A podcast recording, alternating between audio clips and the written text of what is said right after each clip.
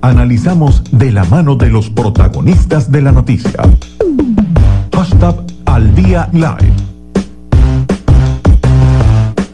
Dos, siete minutos de la tarde, amigos de la radio de las redes sociales. Y esta hora vamos a conversar con Joel Horta, abogado y presidente de la plataforma Vía Electoral. Joel, te saluda Argel Vera. Buenas tardes, ¿cómo estás?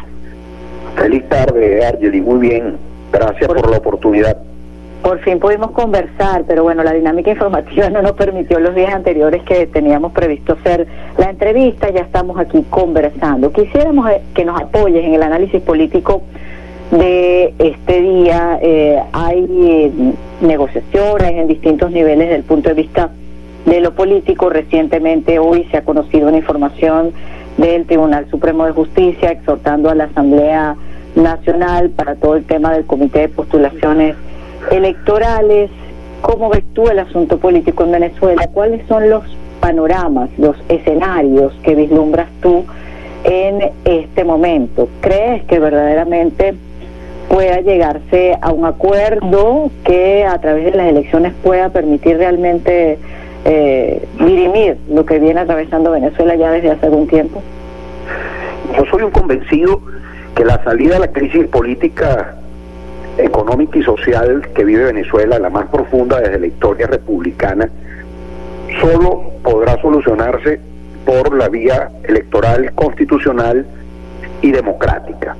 Mm, desde hace unos ocho meses hemos venido manifestando y en la mesa de diálogo nacional se le dijo al país durante todos estos meses que el asunto del Consejo Nacional Electoral se iba a dirimir en el Tribunal Supremo de Justicia, tal como sucedió con los dos últimos consejos nacionales electorales, porque no hubo en aquellos momentos la posibilidad que las fracciones políticas se pusieran de acuerdo en los nombres de los rectores, porque cada fracción política aspiraba a presidir el organismo, nadie le puso actitudes y pues ocurrió la omisión legislativa. En este momento es incluso peor la situación que en años anteriores, porque el 5 de enero de este año, cuando se produce la dicotomía del poder eh, legislativo, y entonces se inventa en ese, en ese gobierno de fantasía dos asambleas nacionales también, eso impide que ninguna de ambas tenga los dos tercios. Y volvemos a lo mismo, no deponen actitudes de ninguna de las partes y por tanto es imposible que se nombre un Consejo Nacional Electoral. Ya cuando se vieron con la soga al cuello, porque la mesa de diálogo en conversaciones con el gobierno logró un acuerdo para nombrar un Consejo Nacional Electoral mucho más equilibrado, pero no solo en los cinco rectores principales, sino en los rectores suplentes, en las juntas electorales regionales, el, la conquista de eh, la incorporación de un rector de oposición a la Junta Electoral Nacional, pero además la posibilidad de la modificación del estatuto electoral para que en las próximas elecciones haya representación proporcional de las minorías y haya los cocientes nacionales. Eso va a ampliar el número de parlamentarios, calculamos entre 189 y 191 parlamentarios. Pero además tenemos una modificación o tendremos una modificación. Al día de hoy se elige el 70% de los diputados nominalmente y el 30% por listas.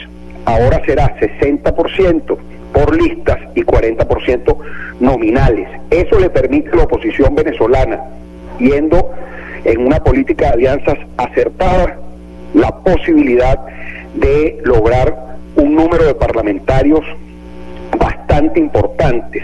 La intención no puede seguir siendo polarizar o lograr arrasar y que en el próximo Parlamento alguna de las fracciones tenga las dos terceras partes. No, se trata de tener un Parlamento variopinto con la representación de todas las fracciones políticas, lo que va a permitir dirimir nuestros asuntos a través del diálogo, la conversación, el acuerdo, es decir, la verdadera política, el rescate de la política con P mayúscula, Nosotros... Ahora, cuando tú hablas de hacer política, que eso es importantísimo en el proceso de poder llegar a acuerdo, de poder llegar a un consenso, ¿qué tienen planteado o qué está planteado de acuerdo a la información que tú manejas desde tu perspectiva? para políticamente hacer con aquellos factores que no están de acuerdo. Vamos por lo menos a ver ahorita un titular, el principal del Nacional dice que eh, la Asamblea Nacional no acatará el exhorto del TCJ para designar los rectores del CNE, refiriéndose obviamente a todos los diputados que eh, respaldan al diputado Juan Guaidó.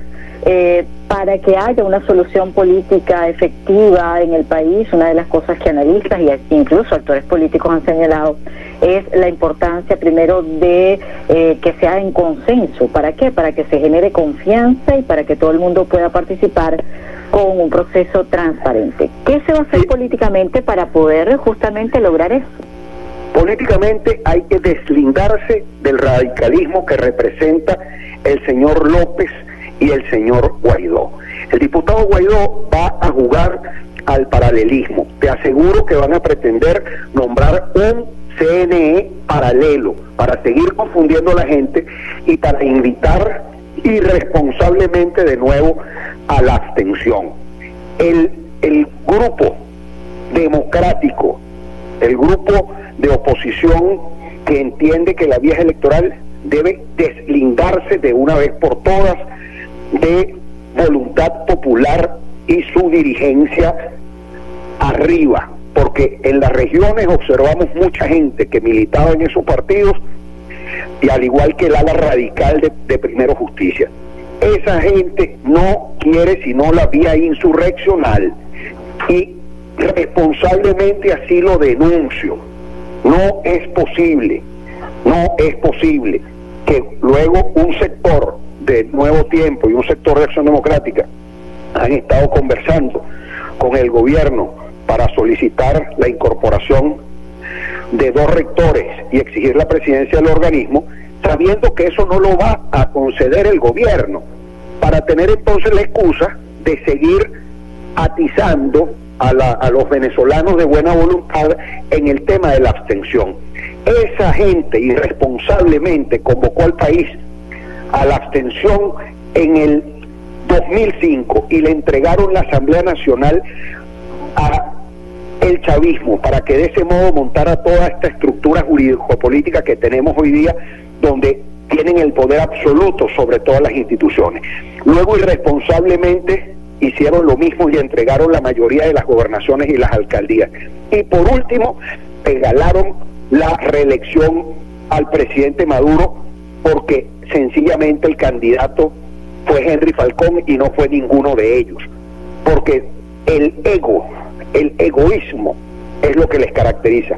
No son venezolanos, pareciera, no sé dónde, dónde, dónde están parados y nos tienen metidos junto con el radicalismo del gobierno en esta locura de país en la que vivimos hoy día. En vez de estarse ocupando de ver cómo se resuelven los problemas del venezolano en relación a los servicios públicos de luz, de luz, de agua, de telefonía, de, gasolina, en fin, de, la educación, de, la salud, de lo que se tiene que ocupar la dirigencia política. Viven es pendientes de cómo, a través de la fuerza, cambiar al gobierno.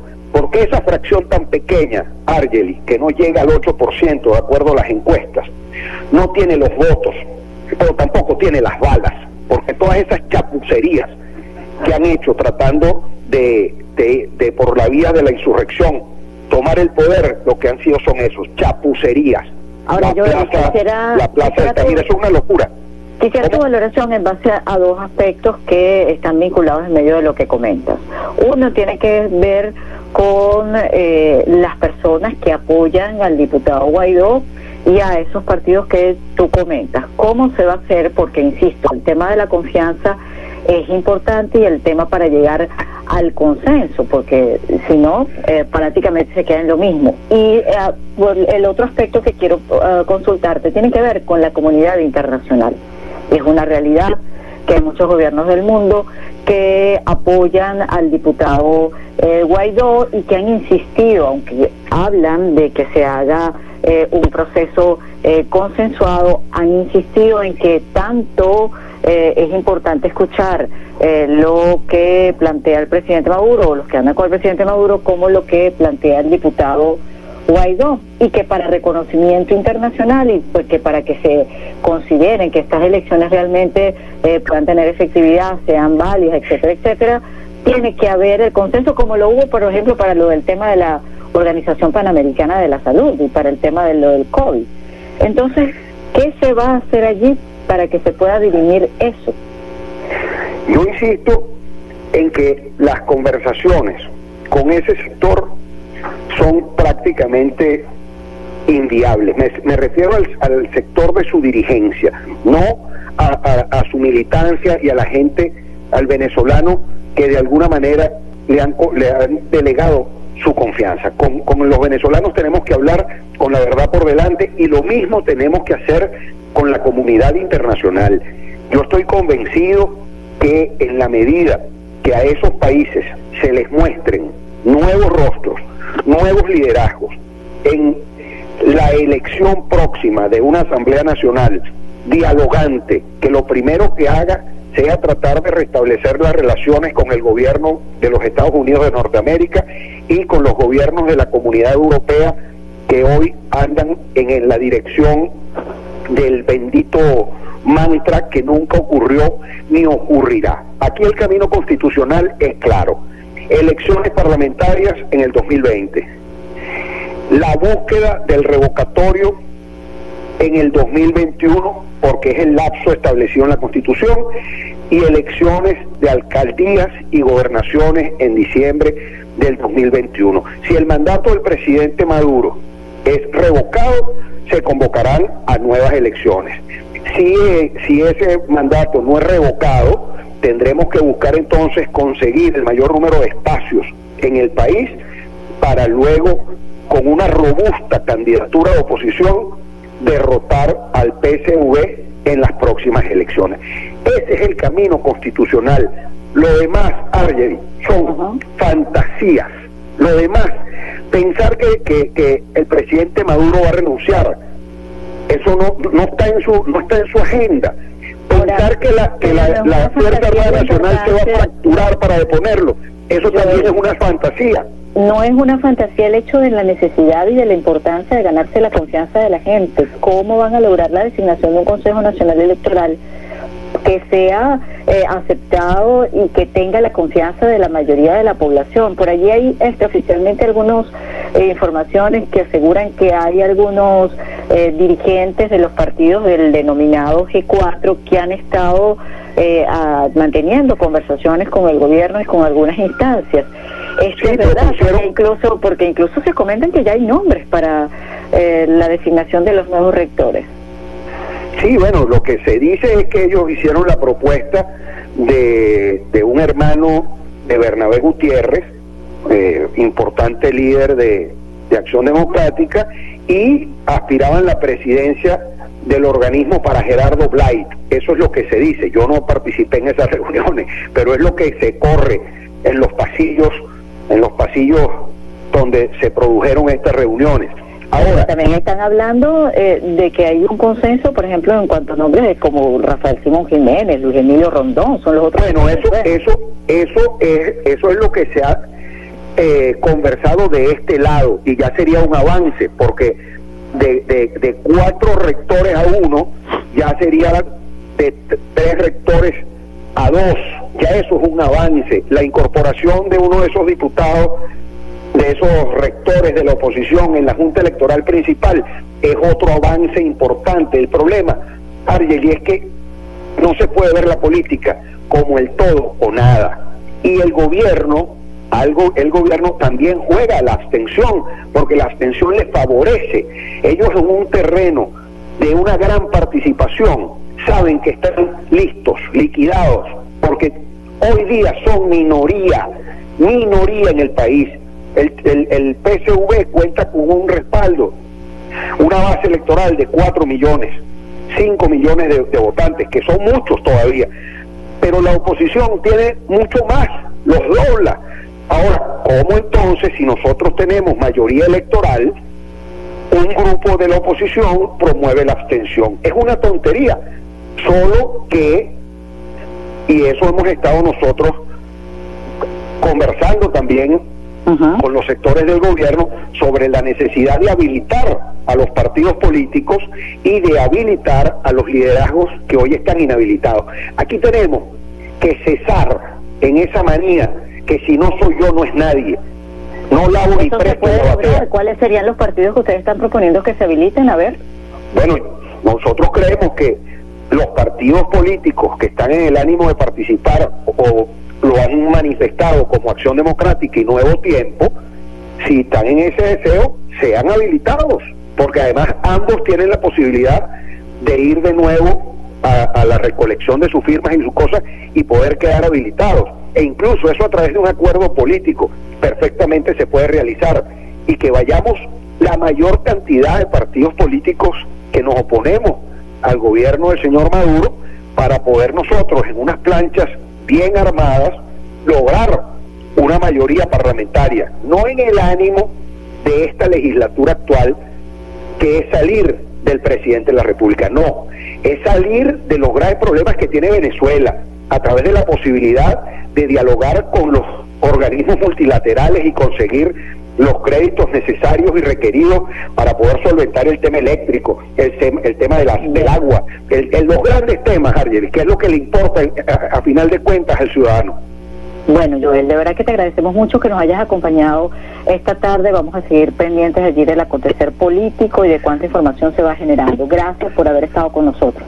Gracias a ti por la oportunidad, muy amable. Amigos de Radio de las redes sociales, era Joel Horta, abogado y presidente de la plataforma Vía Electoral con quien estábamos conversando.